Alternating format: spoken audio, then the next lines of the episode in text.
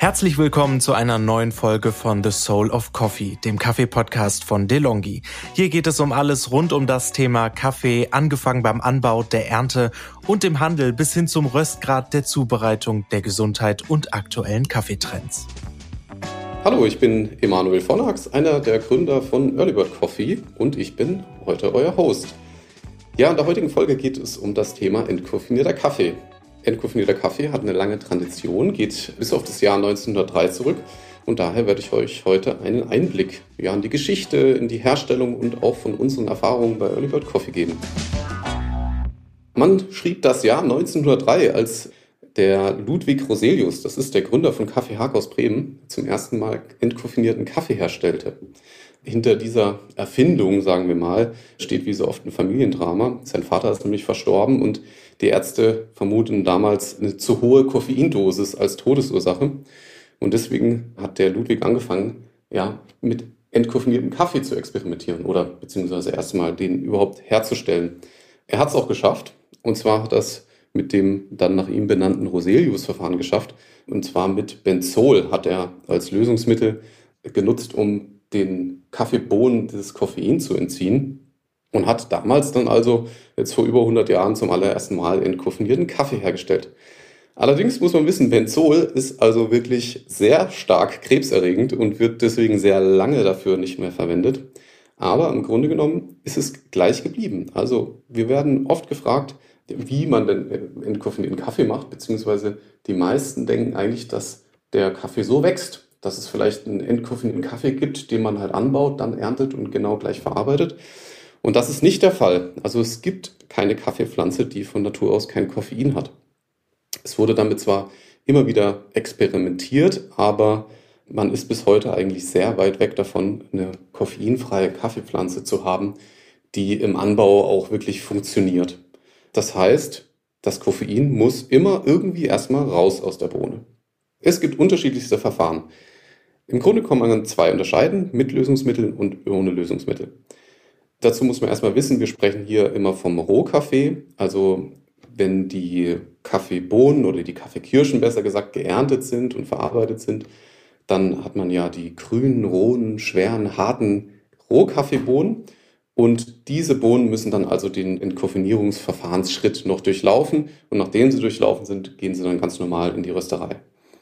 Genau. Und mit Lösungsmitteln funktioniert in dem Sinne immer gleich. Also die Rohkaffeebohnen werden dann zunächst mit Wasser oder Wasserdampf zum Aufquellen gebracht und dann wird ein Lösungsmittel hinzugegeben, abhängig vom jeweiligen Verfahren, um dem Kaffee dann sein Koffein zu entziehen. Und es wird so lange wiederholt, bis eben das Koffeinlimit erreicht ist. In der EU gibt es da auch ein ganz spezielles Limit, 0,1 Prozent. Und das wird dann so oft wiederholt, bis eben dieser Kaffee dieses Limit erreicht hat. Da gibt es unterschiedlichste Lösungsmittel. Ich erspare mir jetzt mal, euch die vorzulesen, weil ich kann die nicht aussprechen und ihr könnt so oder so nichts damit anfangen. Wichtig für euch zu wissen, also es gibt, wie gesagt, zwei Möglichkeiten. Das ist einmal mit Lösungsmittel und einmal ohne Lösungsmittel. Ohne Lösungsmittel gibt es zwar mehrere Verfahren, aber in der Praxis angewandt gibt es eigentlich nur ein einziges, nämlich so, wie wir das bei Early Bird Coffee auch machen. Auch da werden die Rohkaffeebohnen mit Wasserdampf verhandelt werden dann aber einfach mit CO2 gespült. Damit wird in dem Sinne dann das Koffein herausgelöst. Also CO2 ist da einfach ein sehr schonendes Verfahren, sage ich mal. Im Grunde genommen kann man sagen, das ist so wie Sprudel. So muss man sich das ungefähr vorstellen. Und dadurch, dass es in dem Sinne so schonend ist, ist es auch das einzige Verfahren, was biofähig ist. Also wenn ihr, so wie bei uns zum Beispiel, einen entkoffinierten Bio-Kaffee kauft, dann könnt ihr euch an sich sicher sein, dass das mit dem CO2-Verfahren entkoffiniert wurde. Ihr seht also, koffeinfreier Kaffee ist aufwendiger als viele denken. Er muss also in jedem Fall vor dem Rösten noch einen weiteren Verfahrensschritt durchlaufen. Klar ist, entkoffinierter Kaffee ist längst etabliert. Also es gibt wahrscheinlich keinen Supermarkt, an dem ihr nicht einen entkoffinierten Kaffee bekommt. Wir jetzt bei Early Bird Coffee haben sogar den Eindruck, dass es da einen gewissen Trend gibt. Also wir sehen schon, dass da sowohl die Nachfrage als auch das Angebot in dem Bereich tendenziell steigt. Die Gründe, warum Menschen entkoffinierten Kaffee trinken, sind sicherlich divers. Wir haben jetzt die Erfahrung gemacht, dass die meisten unserer Kunden sagen, dass es irgendwas mit gesundheitlichen Gründen zu tun hat. Und ich finde es schon auf eine gewisse Weise sehr interessant oder ein, faszinierender Bereich des Kaffees. Also in dem Moment, wo wir über entkoffinierten Kaffee sprechen, ist ja die Funktion vom Genuss getrennt. Also ich weiß nicht, wie es euch geht, aber meine Erfahrung ist, dass es da draußen einen recht großen Teil der Kaffeetrinker gibt, die Kaffee eher als stumpfen Koffeinlieferanten sehen, die oft auch manchmal einen Kaffee trinken, der ihnen gar nicht wirklich schmeckt.